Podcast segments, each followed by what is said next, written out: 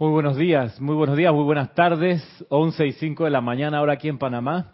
Mil bendiciones, mi nombre es Ramiro Aybar. Está comenzando aquí hoy este programa, uno más, Cántaro de Confort, desde Serapis Bay Radio y Televisión, transmitiéndose en vivo por YouTube, ¿verdad? Por live stream y por Serapis Bay Radio. Este una clase, para los que no sepan, que, que llevamos sosteniendo desde el año 2001, si bien eh, desde el año 2006 está una clase que se transmite por radio, 2006, Cristian, 2006, por ahí, y que se transmite por, por la señal de video desde 2010, probablemente, sí, 2010, cuando estábamos acá en Parque Lefebre, 2010, y este año 2018 agregamos también la autopista de YouTube. Así que si eso no es para generarte el sentimiento de que, ah, ya me he perdido 18 años de clase. No, no es necesario sentirse así, pero sí hago el punto de que no estamos por primera vez realizando esta actividad. Se ha hecho por mucho tiempo y además de manera autosostenida, porque aquí nadie recibe salario por el servicio que viene a dar. Aquí venimos a dar las clases.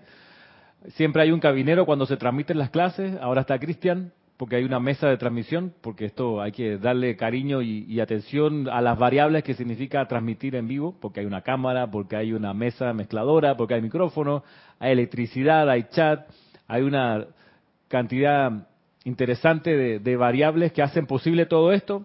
De modo que si es primera vez que tú escuchas esta clase, o cualquiera de las que transmitimos aquí, bienvenido.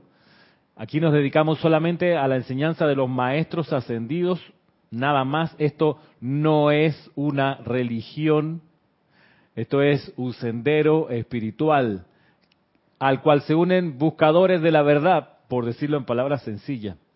Una religión es distinto. Una religión hay apego a lo ya hecho. En una religión hay doctrinas que no se discuten. Y Acá no es el caso. Acá hay actividades, situaciones, consideraciones que son flexibles, que se aprende a cada rato algo más acerca de ellas. Las religiones tienen, por ejemplo, una jerarquía rígida. Aquí tenemos una jerarquía sencilla, tenemos una directora de grupo, Kira, y luego lo demás somos tropa. Y punto. Y aquí, pues, vale el servicio que uno da. Que uno da. Las religiones oficiales, las normales, las comunes y corrientes, no te exigen servir, en verdad. Tú vas a tu misa, escucha y para la casa. Ya. Si acaso tienes algún compromiso con la fe católica, supongamos, te confesarás, porque es parte de lo que se pide allí. Harás los rituales los domingos, etcétera. Procurarás cumplir los mandamientos en una religión oficial formal. Pues acá no hay, no hay tal, no hay tal cosa. Eh, aquí estamos todos en un pie de igualdad, aprendiendo todos en esta escuela algo más acerca de la materia fundamental. Y Roberto, mientras doy esta palabra de introducción, Roberto va a pensar cuál es la materia fundamental aquí. Estoy dándole tiempo para que no, no haga el, eso que hacen a veces los estudiantes de la escuela, que uno les pregunta y te repite la pregunta para ganar tiempo y así encontrar la respuesta en su mente. Estoy haciendo todo esto para preguntarle a Roberto, Roberto, ¿cuál es la materia fundamental aquí en la escuela? Planeta Tierra, ¿cuál es la materia más importante, la que venimos a aprender, y una vez que la aprendemos, podemos graduarnos de esta escuela, es el amor. El amor divino, muy bien.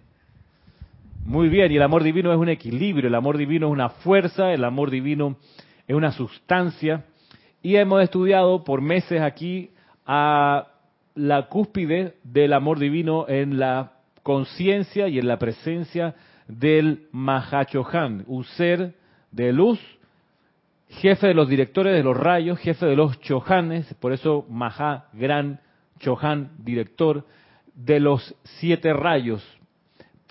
Puede que sea primera vez que tú lo oigas, es un maestro ascendido, incluso anterior al maestro ascendido Jesús, con un caudal de servicio más amplio que él y que otros pocotón de seres de luz y maestros ascendidos, por eso está en la posición que está, que es la de representar la conciencia del Espíritu Santo, que es una de, las de, las conciencias madres fundamentales de este salón de clase. Y esa conciencia del Espíritu Santo es la que estamos llamados a emular, a conocer, a entender, a comprender y a desarrollar. Cada uno convirtiéndose en un Espíritu Santo aquí donde está, en su día a día, en su medio ambiente, el Mahachohan. Y el Mahachohan tiene un patrón electrónico, que es la forma, el patrón electrónico es la forma de los electrones. Cada uno de nosotros tiene una corriente de luz que baja por el cordón de plata, que llega a la llama triple en el corazón, y cada uno de esos electrones de nuestro cordón de plata, de nuestra vida, cada uno de esos electrones tiene una forma, eso se le, se le llama patrón electrónico. Y el Mahacho Han tiene un patrón electrónico en la flor. paloma blanca. ¿Qué flor de qué? No, iba a decir otra cosa. No, una paloma blanca. Palomita blanca. La flor de lis es Pablo el La Veneciano. flor de lis es el maestro ascendido Pablo, Pablo el el Veneciano. veneciano, que es el director del tercer rayo. Y el patrón electrónico del maestro ascendido San Germain, director del séptimo rayo, es La cruz de Malta. la Cruz de Malta. Gracias. Roberto, tú pudieras asomarte a ver qué está pasando con... Aquí está la... Sí, ahí está la llave. Ujú. Puede que se haya cruzado un camión o algo así que lo hizo vibrar, pero... Gracias. En fin, en este preámbulo es importante saber estas cosas básicas. Saber el orden de los chojanes es muy importante. Chohan del primer rayo, Salomé. El maestro ascendido el Moria. Chohan del segundo rayo, maestro ascendido Lanto. Lanto. Lanto. Del tercer rayo, maestro Pablo ascendido el Pablo el Veneciano. Cuarto rayo, maestro ascendido Hilarión. ma- cuarto rayo Serapis Bey. Serapis Bey, perdón. Bendis Chohan del cuarto rayo. Quinto rayo, El maestro ascendido Hilarión. maestro ascendido Hilarión. Sexto rayo, Eh, sexto rayo, Lady Nada. Lady Nada, maestra ascendida Lady Nada. El séptimo rayo, El maestro ascendido San Germain. San Germain. Muy bien, ya estamos, estamos avanzando. Y si nos vamos por los arcángeles, arcángel de primer rayo, Miguel. Miguel. Arcángel del segundo rayo, Eh, Jo, Jofiel. Jofiel. Arcángel del tercer rayo, Chamuel. Samuel. Arcángel del cuarto rayo, Eh, Rafael. Gabriel. Gabriel, Gabriel. Arcángel del quinto rayo, Rafael. Rafael. Arcángel del sexto rayo, Ga- eh,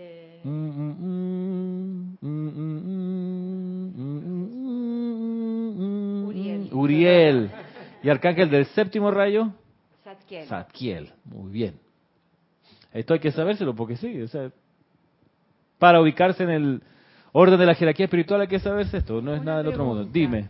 ¿Solo lo- los seres ascendidos, los seres de luz, tienen un patrón electrónico? No, cada uno de nosotros tenemos patrones Cada electrónicos. corriente de vida Cada corriente tiene la suya, su pa- propio patrón electrónico como huellas digitales tiene. Dime. A eso es precisamente lo- a lo que iba.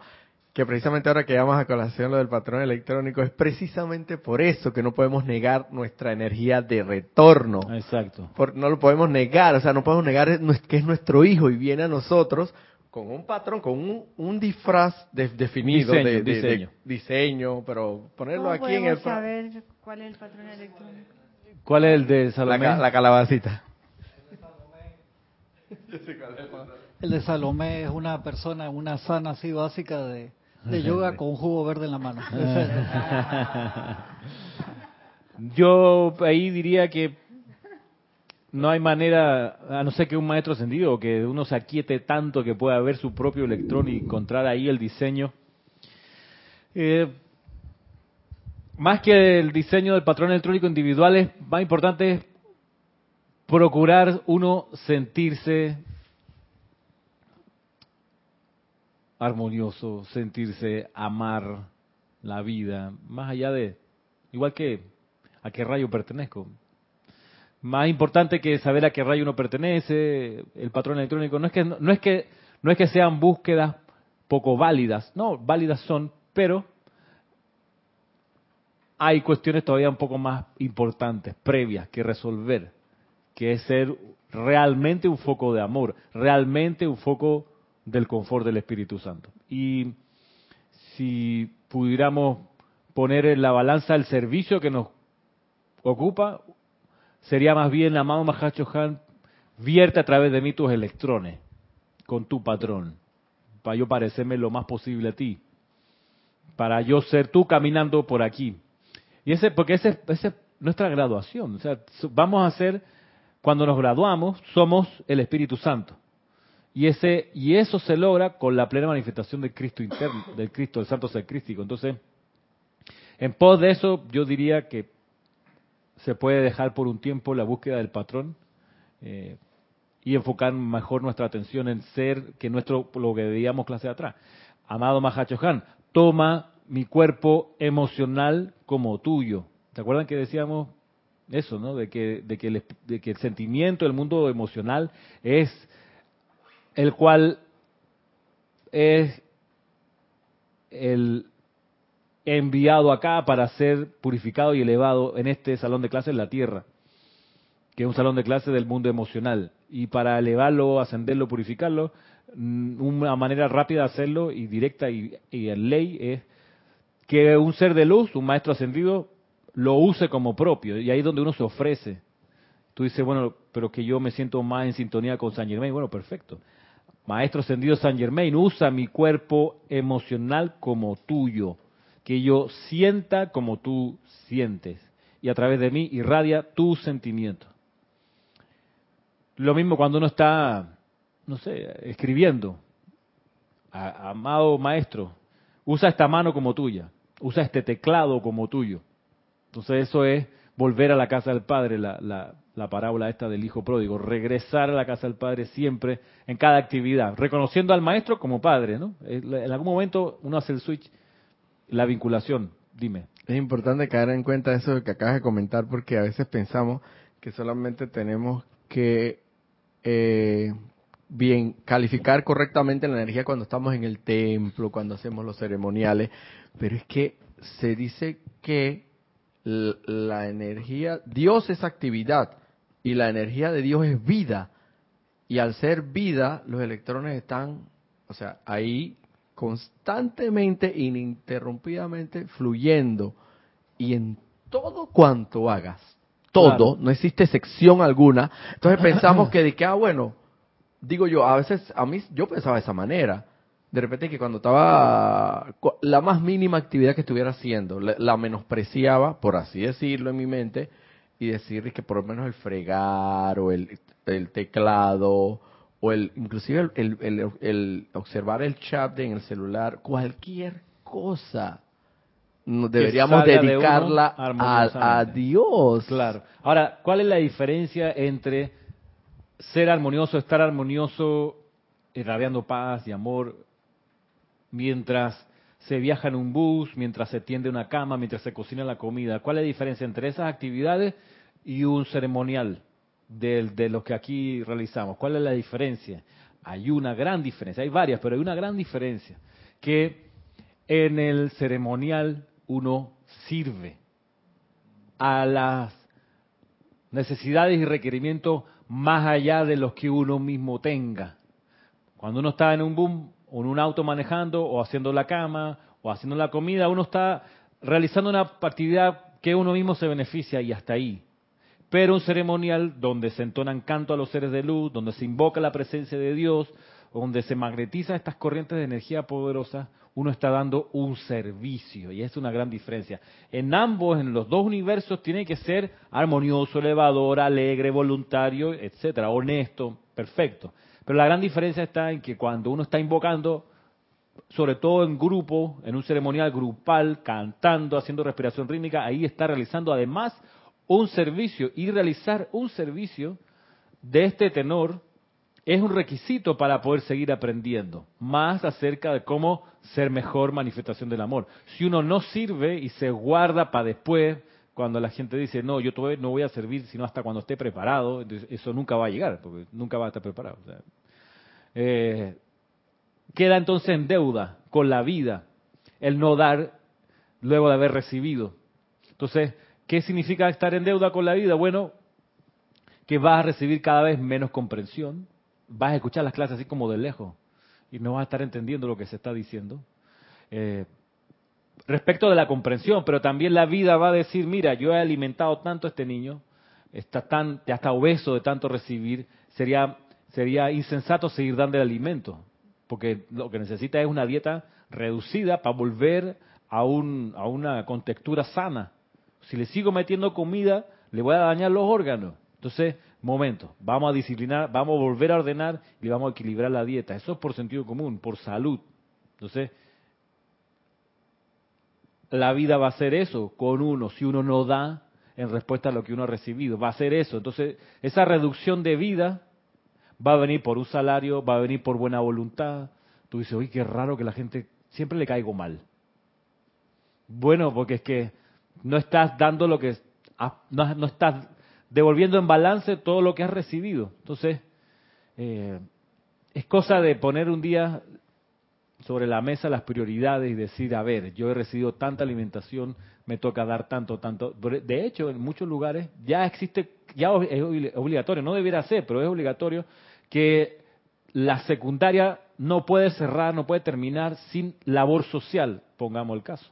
En mi colegio la labor social la hacen los dos últimos años antes de terminar la secundaria y significa que estos muchachitos de familias bien, familias de bien, pasan tres días en campamento en una comunidad campesina aquí a 200 kilómetros cultivando la tierra. O sea, niñitos que pasan en aire acondicionado todo el año, bueno, ¿sabe qué? Vaya y converse con los campesinos, con los niños de su misma edad, meta pies en el lodo, aprenda a sembrar arroz, entienda cuánto cuesta eso, mire los trabajos que pasa esta gente que está de sol a sol, a letrina, zancudo, a ver, aguántate con todo eso. La dieta aquí está mesurada porque no podemos arrasar con el pueblito. Eh, y entonces terminan entendiendo, cuando van luego al supermercado y ven un fajo de, supongamos, de, de, culantro, que es una, una hierba que se cultiva acá, dice, Ayala culantro, 3 dólares y 50 centavos lo vende aquí el rey y la familia se lo está vendiendo al rey en 45 centavos. Jengibre, exacto. Gracias, Cristian.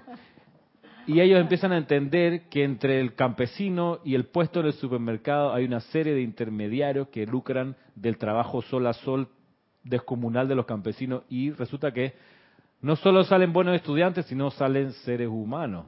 ¿Por qué? Porque la vida los ha llevado institucionalmente aquí en Panamá, y me imagino que en muchos lugares, a entender que tienen que dar de sí para completar su educación. En las universidades para la licenciatura, por lo menos en la que yo estoy, hay que hacer práctica. Y aquí gratis, además.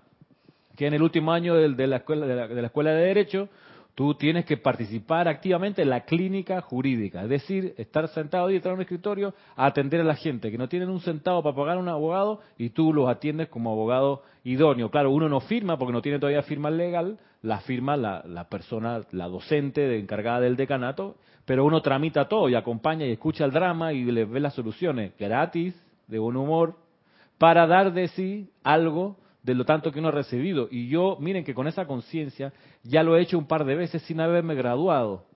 Porque yo entendiendo, en serio, para poder aprender más, yo sé que tengo que dar. Entonces, ¿cómo doy en la facultad si no todavía no estoy en el curso, en el periodo donde se me abre la opción de hacer la clínica esta jurídica? Bueno, se me ocurrió recibir una clase que me, dio un profesor de penal, de derecho penal, que él nos dijo el primer día, mire, esta clase está tomada de este libro, este libro lo escribí yo, dijo profesor, aquí está, el libro vale 40 dólares. Este libro les va a servir para, para este curso y para el que sigue. Ok, la semana siguiente, pam, pam, aquí está su dinero, gracias profesor, vamos a estudiar. Y empiezo a leer el libro y con la, no podía yo evitar el lente de corrector del libro y empecé a, ay chule, se le fue una tilde aquí. Aquí se le fue otro acento acá. Mira, ve, no comenzó con un punto y aparte. Se saltó una coma, aquí no va con ese. Los números de página, empecé a mirar el libro y al final, cuando iba por la mitad, tenía 250 circulitos. Me acerqué al profesor, mire, profesor, usted disculpe, soy aquí, yo, yo he hecho libro, he editado, yo tengo los programas, yo lo sé hacer, estoy revisando su libro y mire por dónde voy y mire la cantidad de cosas, errores, y yo le, se lo planteé con, mire, errores de dedo. Entonces a veces uno apurado lo escribe y aquí yo no sé usted, pero si quiere, yo le hago esto, le levanto el texto, se lo corrijo, se lo mando el archivo otra vez y con su, su, su editorial, la que le publica, ellos le podrán imprimir un libro sin errores. Sí, la pasé con A. ¿Y qué pasó? La pasé con A. Ah. Oye, y, y, el profesor dijo, ay, lo que pasa es que yo se lo dicto a mi secretaria y ella va y escribe. Y yo le digo, sí, pero tiró las comas por todos lados, profesor ella no, no, no pone atención en ese detalle. Y este es un libro que, bueno, va a quedar delegado de legado para las futuras generaciones de estudiantes de su cátedra. Yo le puedo hacer esto. Finalmente, no finalmente, al tiempo, el profesor, claro que sí, gracias Ramiro, no sé qué, me, envió el archivo eh, y lo recibí, lo agarré en serio, lo hice otra vez. O sea, todo, porque tenía, tenía problemas, tenía serios problemas. O sea, estaban mal escritos los ejemplos. Eh, yo no me metí en el contenido porque no era, no es, yo no, si él es el doctor en derecho, yo no me voy a meter en el contenido, sí en cómo se plantea el contenido para que En sea la forma, entendible. no en el fondo. En la forma, no en el fondo. Ahí me fui, me tomó dos meses por ahí, le iba metiendo cada vez que podía, Re- le arreglé, le mandé el archivo. Entonces Le el- tomó el el- tiempo que duraba la, la materia. no, no, no, se me cuatro, cuatro meses. Lo mandé, en fin. Y entonces el profesor me dice, Ramiro, para algún modo agradecerte, pon en la parte de agradecimiento, pon tu nombre. Porque en el agradecimiento decía, le agradezco a mi profesor de tesis, a mi esposa, a mi hija, y entonces pon ahí y a Ramiro Aybar. Pf, Perfecto.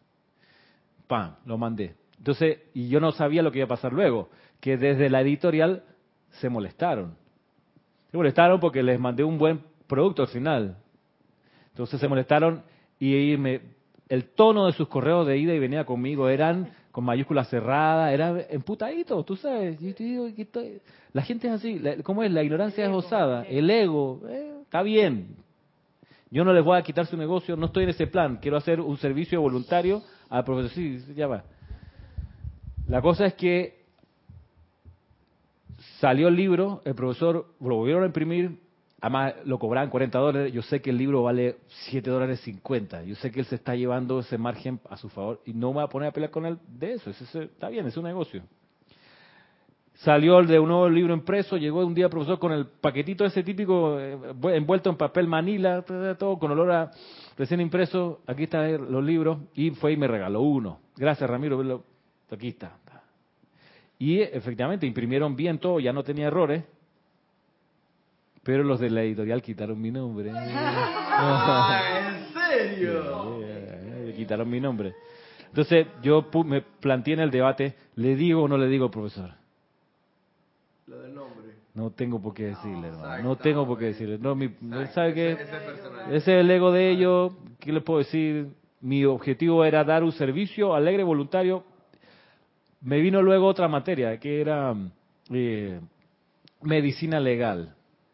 Aquí era todavía un poco más precario porque el profesor no tenía libros, tenía unas fotocopias con unos unas cosas que iba metiendo, adjuntando, los tenía en la, en la fotocopiadora de la, universidad. O su, su curso comenzaba, en vez de decir aquí tengo libro, vale 40 dólares, decía, mi clase está, se la voy a dar, pero si quieren tengo un folleto de 200 páginas en la fotocopiadora, vayan, consígalo porque ahí están mis clases. Entonces, yo agarré, y en fin, como era un folleto con ados, tenía adosado distintos tipos de letras, distintos temas, todo medio revuelto, eh, yo me acerqué, profesor, también un doctor, mire que yo hice esto con el profesor de acá, yo puedo hacer si usted quiere con esto. de- Ah, perfecto, no sé qué. Yo lo único que necesito, profesor, es que usted me mande el archivo en Word y yo le levanto el texto y le armo el libro. Ah, ¿cómo se te ocurre? No, como profesor. Es de, para mí un placer.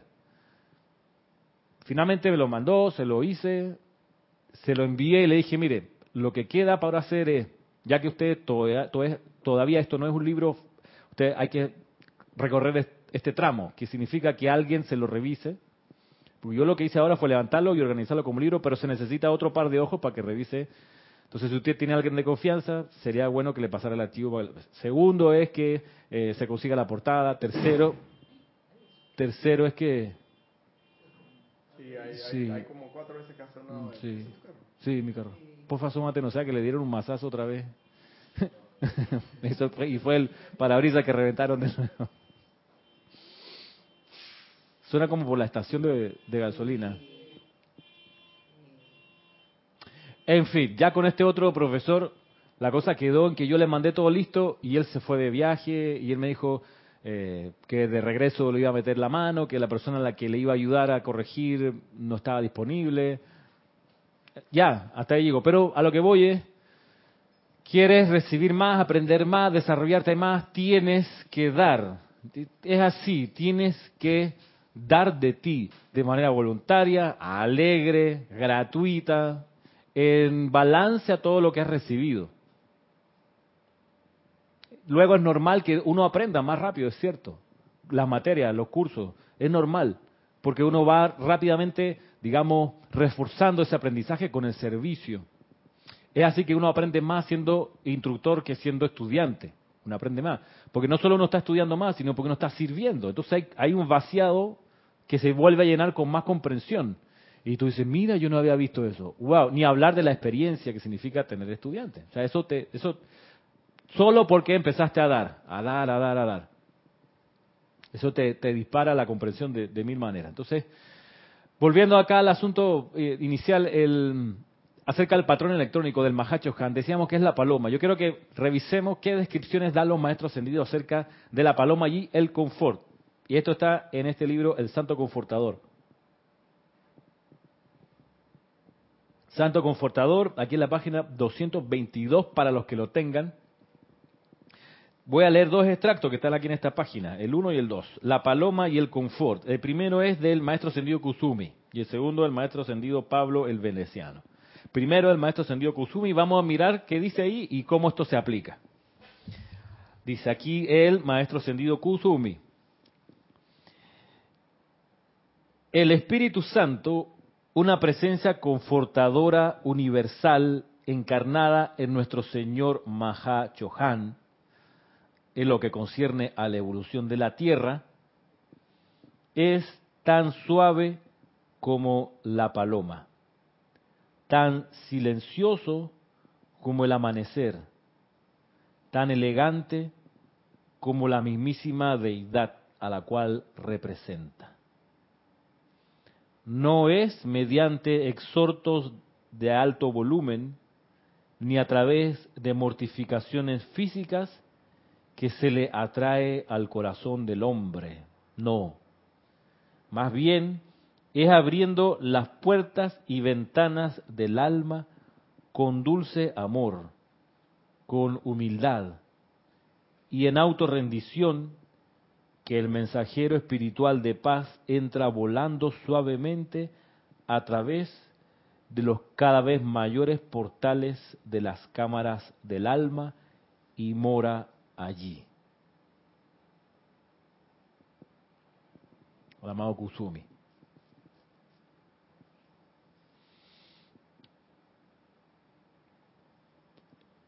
En el objetivo de ser más una presencia confortadora, más que te conforten, sino uno ser el confort, vale la pena mirar esto como parámetros de conducta. Y vamos, vamos línea por línea. Dice, nuestro Señor Mahacho Han, el Espíritu Santo, es tan suave como la paloma.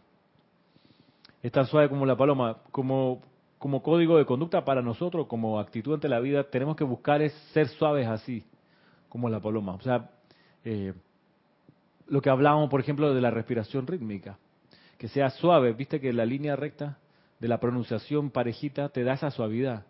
O sea, sería contraproducente, supongamos decir, yo soy, inhalando el sentimiento confortador de amor divino desde el Mahachohan. Ahí no hay suavidad, ahí hay como un énfasis en los pulsos, pero no hay suavidad. Entonces, con más razón, si la afirmación es acerca del Espíritu Santo, más suave tiene que ser pronunciada. Hay que lograr como entonarla con la suavidad esta. Esa suavidad del, de la paloma, dice tan suave como la paloma, significa que, por ejemplo, tú depones todos los puñales. Tú no puedes andar por la vida soltando ni bromas pesadas, ni ironía, ni cosas de doble sentido. No puedes andar hiriendo. Entonces, sea, la paloma es una paloma, no es un águila, no es un, un halcón, una paloma, es suave como la paloma. O sea que la vida, cuando tú vas por ahí, sienta suavidad. Incluso cuando vas a hacer un llamado de atención, no tiene que ser a cañonazo, no tiene que ser a picotazo. Uno, es una lección que hay que aprender, que a veces es más fácil. Hay, hay, hay digamos, personas que tienen un carácter ya desarrollado la suavidad. A mí todavía me cuesta ser suave. Pero si quiero ser una presencia confortadora, además de lo que vimos en la clase pasada, de la emanación de las siete cualidades, que esa emanación sea permeada, entretejida con suavidad. con suavidad. Dice, tan suave como la paloma. Luego dice, tan silencioso como el amanecer. Y a veces uno es muy ruidoso, uno es muy ruidoso, muy ruidoso en mil cosas, o sea, ruidoso al llegar, al abrir la puerta, cuando uno, qué sé yo, tiene un manojo de llave y a veces uno no está consciente del ruidito cuando vas a abrir la puerta, sube las escaleras taconeando, haciendo ruido, dice, tan silencioso como el, amanecer es silencioso. Aquí en Panamá las aves, que hay muchas en la ciudad, claro, se ponen felices y cantan.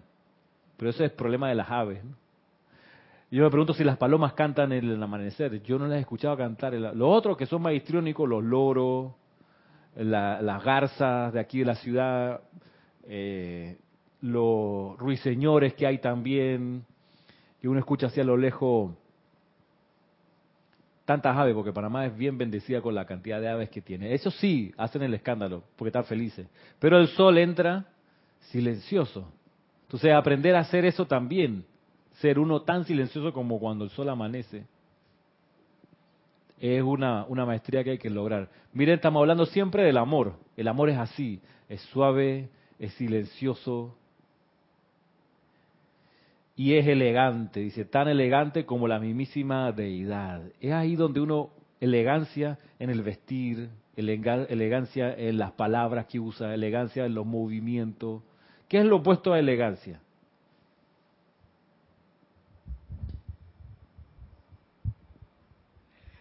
Se me olvidó. Lo opuesto a elegancia. La opulenta elegancia podría ser Mamarracho. Ser mamá, mamarracho. Mamarracho es andar desordenado, la camisa afuera. Ordinario. Ordinario. Eh, mal vestido. ¿Cómo se llama? Mamarracho, tú sabes, la cosa abierta aquí, los varones que usan, se deja la cadena, el pelo en pecho y la, la V larga hasta acá, digo, este, este de película de los años 80, un Latin Lover así, Chayán. Mamarracho, es poco elegante. Vamos a hacer un paréntesis aquí. ¿Ah? Zaparrastroso. Zaparrastroso, hediondo, también es parte de la poca elegancia. Hay gente que dice, no, no, no, no, no. Yo no me pongo desodorante debajo del ala. El sobaco es la axila. No, no, porque hay que ser natural. Esos son productos que no son naturales. Entonces no uso. Porque que para ser... Entonces, claro, no entiende por qué la gente te huye, hermano. En el metro, tú sabes, levantando la mano aquí. Hay un hay un vegano que es a ese extremo. ¿Cómo es que es? Ultra vegano, ¿cómo le llaman? Hay, vegano y cavernícola, ¿no? carnívoros. Hay gente de todo. Más, bueno, con más razón. Esos super veganos dicen que ni siquiera utilizan productos derivados de, que sean derivados de los animales. Bueno, pues sí, pero al hacer eso que uno dice, bueno, qué puros que son en su en su búsqueda, uno dice qué chévere, pero pero pierdes todo el glamour, pierdes toda la elegancia, pierdes todo el porte. Te vuelves tú en, en, el, en el, disculpe la expresión, en el cerdo de, lo cual tú tanto cuidaste de no. Porque... Oye, y, a y es tan a menudo que uno ve estas mujeres, estos varones que son interesantes, que son guapos, pero se acercan a ti y, uf, Dios mío. Madre de... Esos son los marineros. Los marineros. y las marineras. Y las marineras. Sobre todo si son italianas. Ajá. Oh. Ay, sí. Pero hay algo bueno que sacar de ahí. Eso fue puro amor. nomás el puro amor aguanta todo eso. Sí, yo creo que el cerebro en algún momento se desconecta. Bruno no es así. Bruno no, es así. No, estoy hablando de, de mujeres italianas que conozco que estar al lado de ella es una agresión.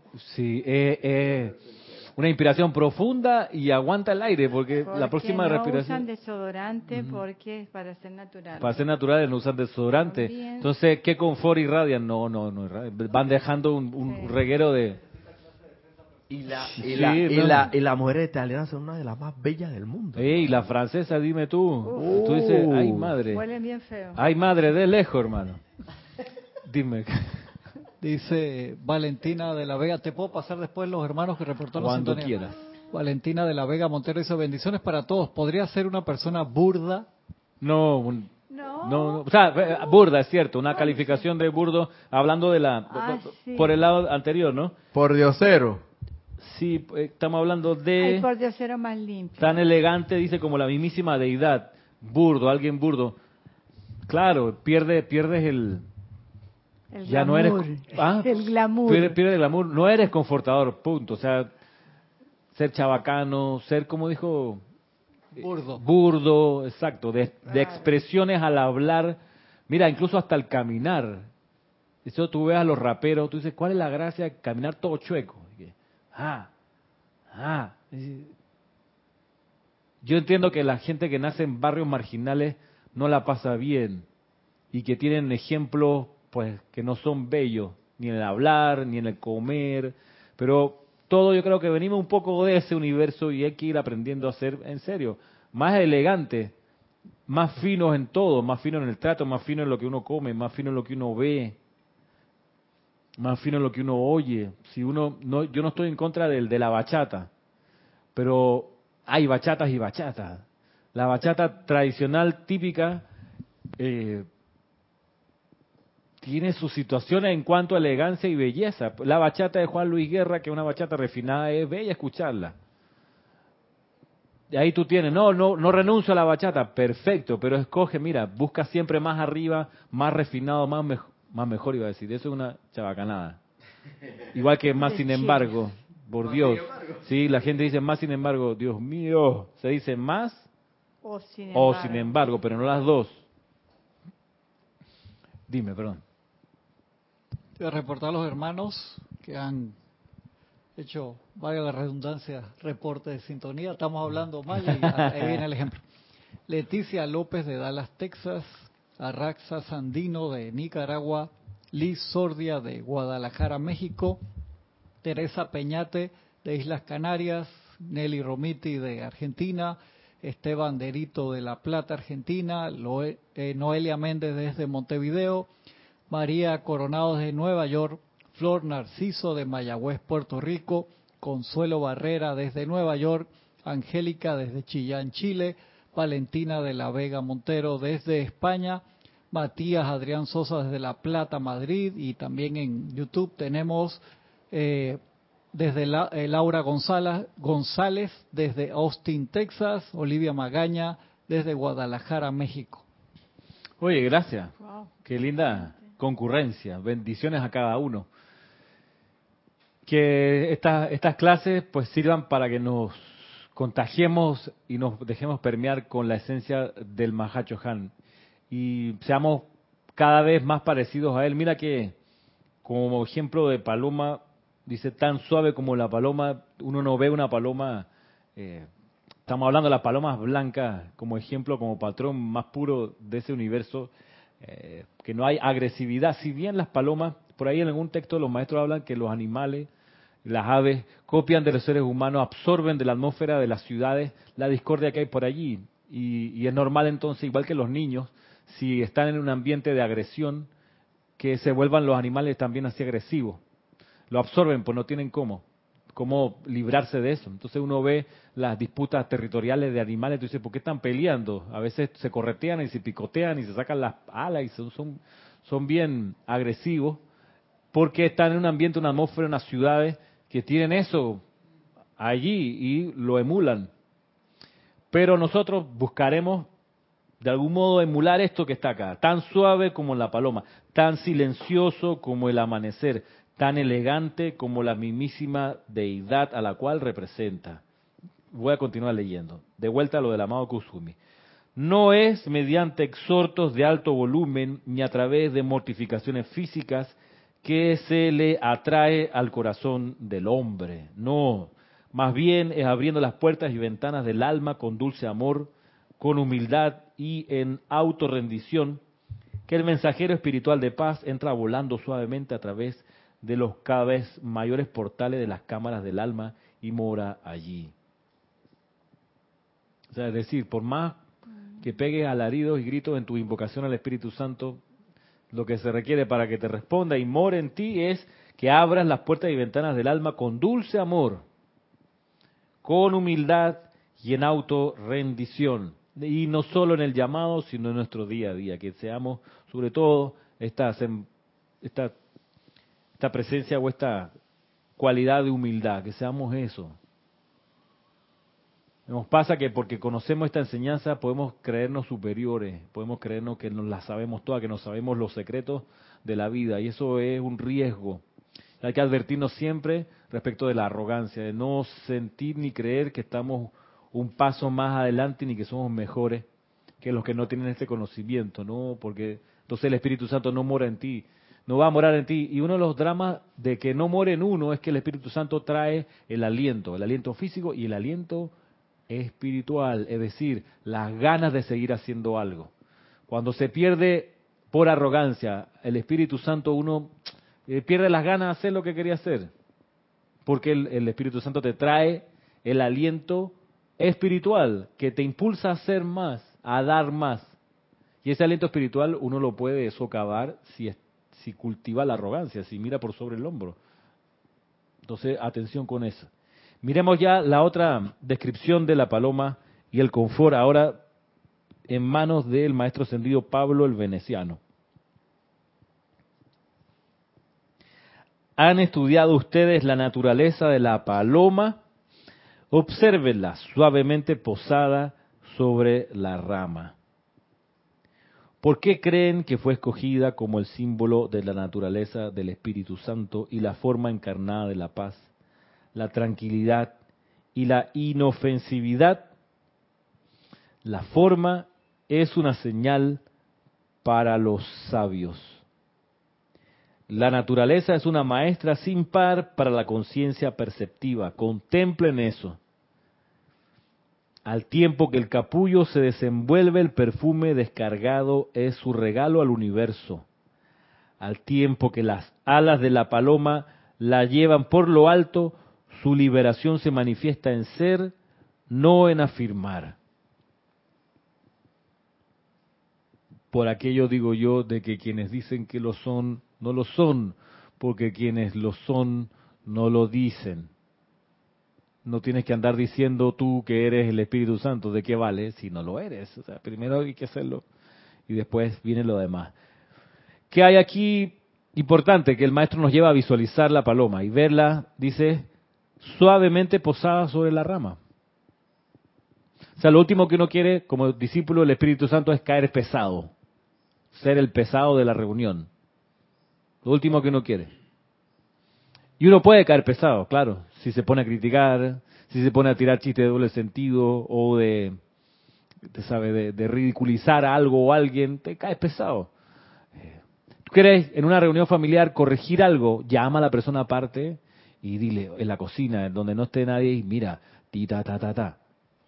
Pero, vaya, a veces los padres, los adultos exhiben a los hijos, a los sobrinos, en medio de la reunión familiar. Eso cae mal, cae pesado no es la paloma del Espíritu Santo. Ni hablar de eso, de eso tan complicado que yo he visto a veces pasar de una reunión familiar, un matrimonio, tener una discusión ahí frente a todo. Digo, eso es terrible. Porque entonces te pone la disyuntiva a quién apoyo. Entonces no hay que apoyar a nadie. Pero te meten en la pelea. ¿Qué hacer? eso no es la paloma posada suavemente en la rama ni que yo he visto eso, que se sacan en cara unas cosas, yo, ¿por qué estoy viendo los trapos sucios? Si los trapos sucios se lavan en casa. Tú no haces una un, un, drama ahí frente a lo demás, no. ¿Qué, ¿Por qué te ríes? Me, acordé de... Bueno, ahora me río, pero en ese momento no me reí, me dio mucha vergüenza.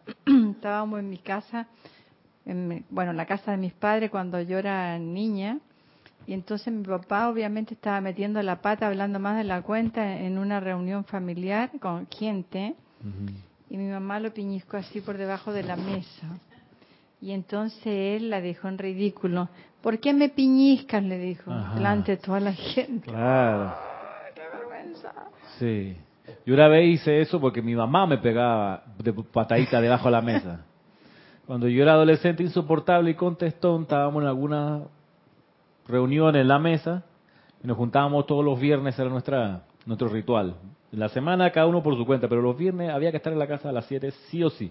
Y tomar once a la chilena, comer un buen completo con té, conversar. Pero seguro que yo estaba insoportable y discutiendo. Y entonces mi mamá y yo en el momento hice esa tontería de que mamá no me pegue debajo de la mesa.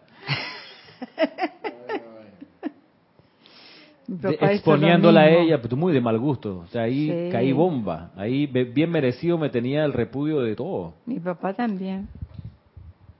Entonces veo ahí implícito que eh, para que baje en ti la paloma del Espíritu Santo y esa radiación es hiper necesario la tolerancia y la comprensión. Digo yo. Sí, claro. Porque en eso no hay tolerancia y comprensión. Porque tú o el papá de, de Salomé diría en ese momento en, en su comprensión de la situación y en su tolerancia, la comprendo porque de verdad estoy hablando de más. Y escúchate, escúchate, a ver, a ver, ¿qué estás hablando? Y la tolero por eso, aunque a veces la arrogancia de uno lo lleva a no pensar que uno está hablando de más, que uno está hablando coherentemente, todo. Entonces, te lleva a la, obviamente, la arrogancia, la incomprensión. Y aunque estés o no hablando de más o menos o lo que fuera, tiene que haber un grado de tolerancia, de forma tal que las aguas se mantengan tranquilas y a ver tú, con la iluminación del Espíritu Santo, cómo logras esa maestría Sí, claro. ante todas las situaciones Y- de la vida. Y cuando vienen las pruebas así más, cuando está, como bien decía Jorge, y yo lo he experimentado, cuando vienen, vienen cuando uno está más cansado, menos plata tiene, cuando es más tarde, que estás en lo último, ahí te estaba esperando.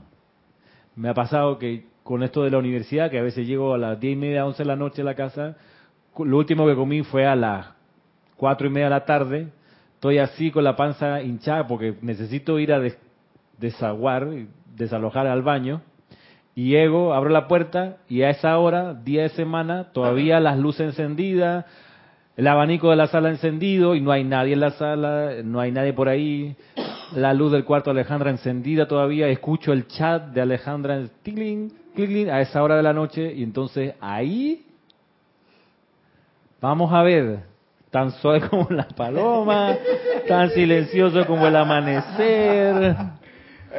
Lo que, exacto, lo, y no- lo que no impide, o sea, tengo que lograr hacer las correcciones sin tirar portazo ni arrojar la llave al, al- al depósito. entonces, O sea, a ver, ¿en qué quedamos? Ahí es porque ahí estoy más cansado, con más hambre, eh, quiero que esté todo silencioso, llegar, bañarme, acostarme, y es ahí donde a esa hora tengo que estar llamando la atención.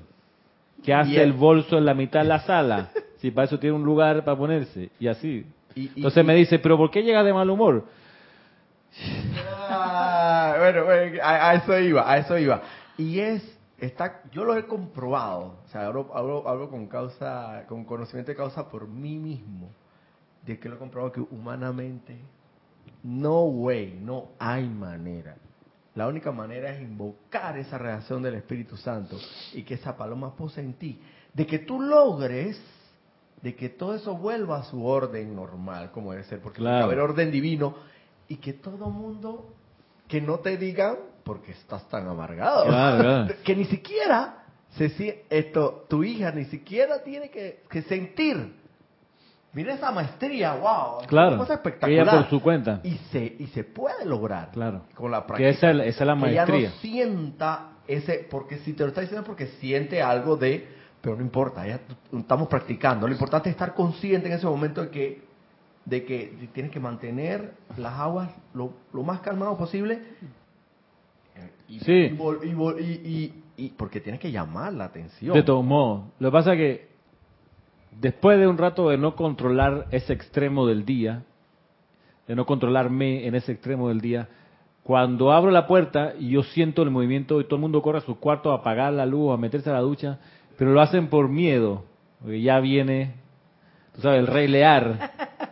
¡Mi comida! Casi, no ha hecho eso nunca, pero... pero Sí, oye, se esconde. Sí, sí, sí, va para allá. Mira que ni la perra me sale esa hora.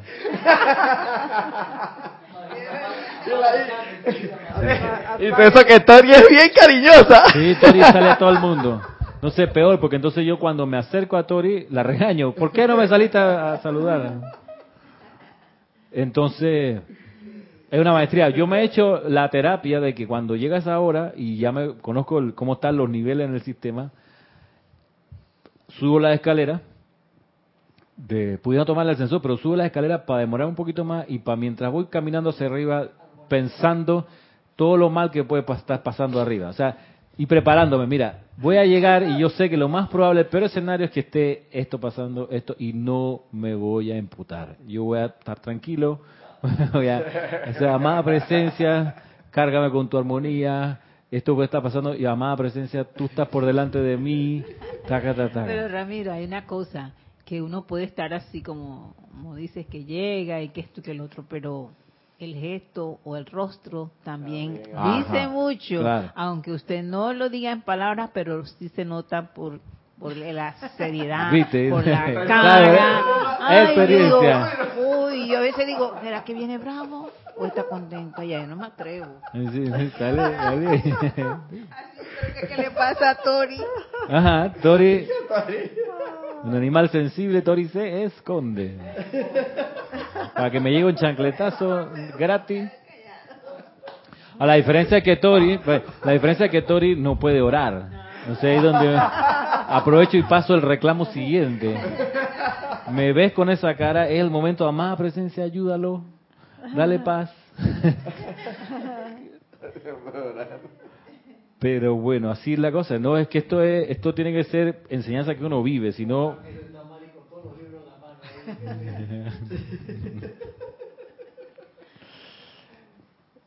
la paloma, del- vamos a ver si eres tanto. La paloma del Espíritu Santo.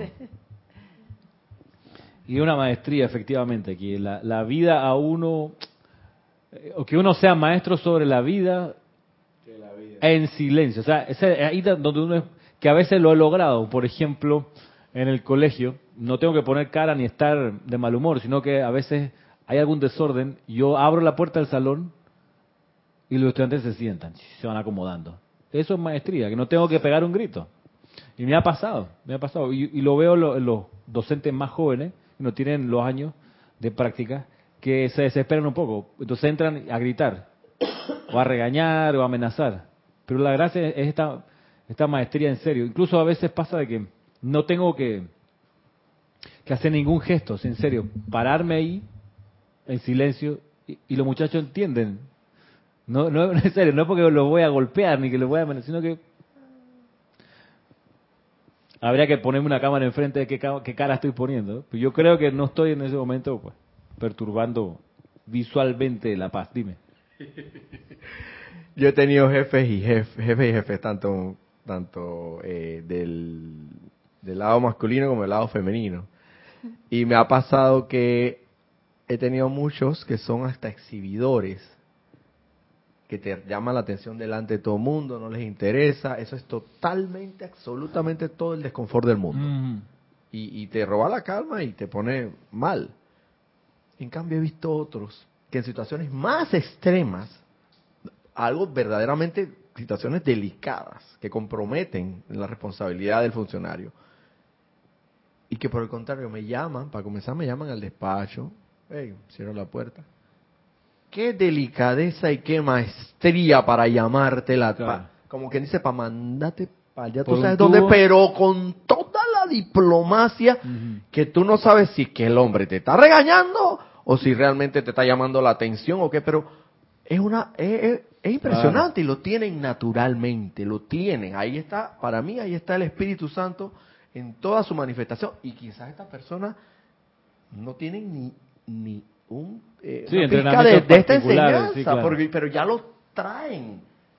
A eso es lo que yo voy. Quizás es el, el, el cuerpo causal, la banda de, de esa de esa de esa eh, rayo rosa está súper amplificada ya de por sí. Quizás tenga otras dolencias, pero por ese lado, wow, mi respeto ante todo. O sacar a los alumnos de su base. Yo me acuerdo que una vez me tocó ir a darle clase a un, a un curso como de octavo o primero medio, que no era mi curso, pero me tocó, un reemplazo. En un colegio, en un liceo en cerca de Santiago popular, un estatus social bajo, puros problemas. Y los niños eran terribles, habían incendiado o sea, habían quemado puertas, eran, eran como bien especiales. Y entonces entro al salón de clase y todos estaban gritando y me miraron, me ignoraron y yo empecé, buenas tardes, buenas tardes. Me ignoraban, me ignoraban, me ignoraban, puros gritos. Y dije, miércoles, ¿qué hago aquí? Y me subí arriba de la mesa. Me subí arriba de la mesa y empecé a caminar por todos los bancos y quedaron en shock. Me empezaron a mirar así y todos guardaron silencio. Todos se quedaron en silencio. Y ya me bajé de los bancos y nunca más me lo hicieron. O Ahí sea- viene, ahí viene la loca. Todo el mundo tranquilo. Pero, me Pero re- sí. algo pasó, no los regañé ni nada. Y los miraba hacia abajo y caminaba y los... Ya. Qué buen recurso. Mira, vo- voy Y- a ver si lo implemento. Y, me funcionó. Y yo no, no era educación física, era una clase normal, así que estaba con falda. Ay, madre. Pero no estaba mostrando nada en Ya, todo caso. Pero eso funcionó. Que mira, recursos y recursos. Gracias. Voy a apuntarlo. Esa es la idea, ser maestro así, no, no tiene uno que sacar el látigo. No es necesario. Uno saca el látigo a todo nivel porque tiene miedo. Se ve sobre, cree que está sobrepasado por la situación. Lejos del Espíritu Santo, lejos del ese confort del Mahachohan. Miren que ya para ir terminando, esta clase esta menciona la paloma del Espíritu Santo en este capítulo, pero en este libro hay un capítulo entero acerca de esta condición del Mahachohan o este, esta faceta. Y es tan importante esta faceta del Mahachohan como paloma que mm, hubo una serie de servicios de transmisión de la llama dedicados a la llama del confort en Ceilán, donde la- el momento culminante de la ceremonia era la magnificación de una enorme paloma blanca sobre Ceilán, donde está el templo, que sus alas iban casi hasta el polo norte y la otra hasta volviendo al polo sur. Y hay también una descripción que invito a que la lean los que tienen el libro o que vayan a los boletines privados Thomas Prince, donde está esta descripción, en que el Mahachohan descargó y precipitó o envió una paloma del Espíritu Santo, un duplicado, un duplicado de la paloma en el aura de toda la humanidad en ese momento. Y como, como además como, como una especie de, de anclaje en cada santo ser crítico de la radiación de la vida del Espíritu Santo, del Mahachohan.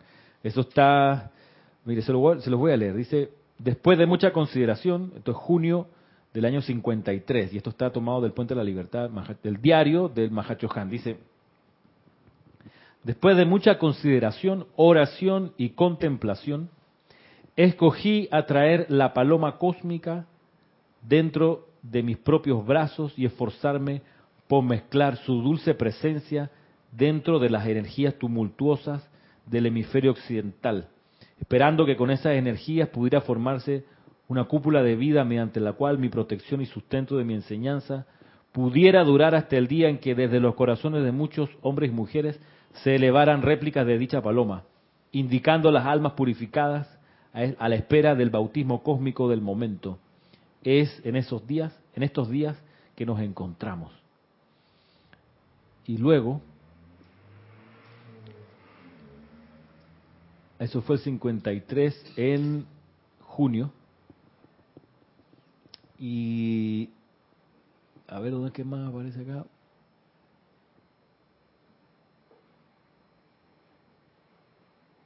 Mm, Bueno, esa era la, la referencia. Hay otro, hay otra referencia acá en este capítulo acerca de esa dispensación, de una paloma para cada uno,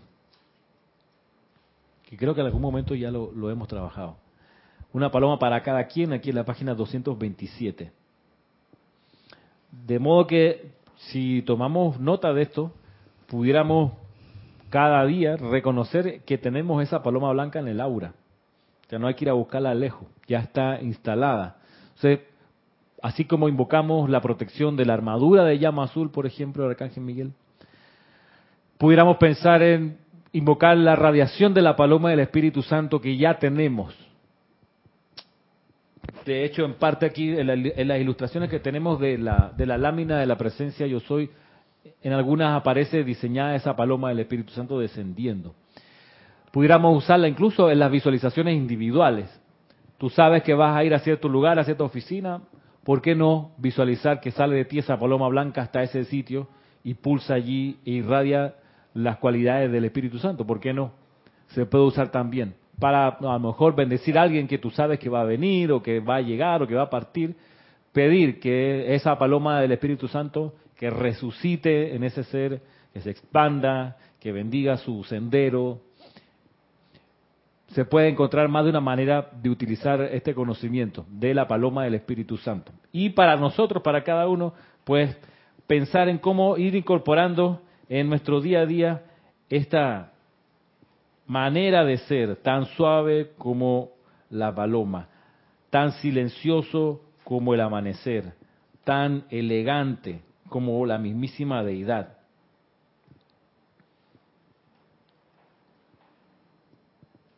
Con eso en mente, quedamos hasta aquí y nos encontramos la próxima semana. Ya la próxima semana, hoy es 20 de octubre. Próxima semana es 27, sábado 27 Siempre estoy disponible por si alguien que ve esta clase quiere que les traiga aquí un tema en particular, algo en especial que quieren que se les explique o que se les lea o se les busque, pues alguna respuesta, alguna pregunta, siempre estoy disponible para eso. Me pueden escribir a ramiro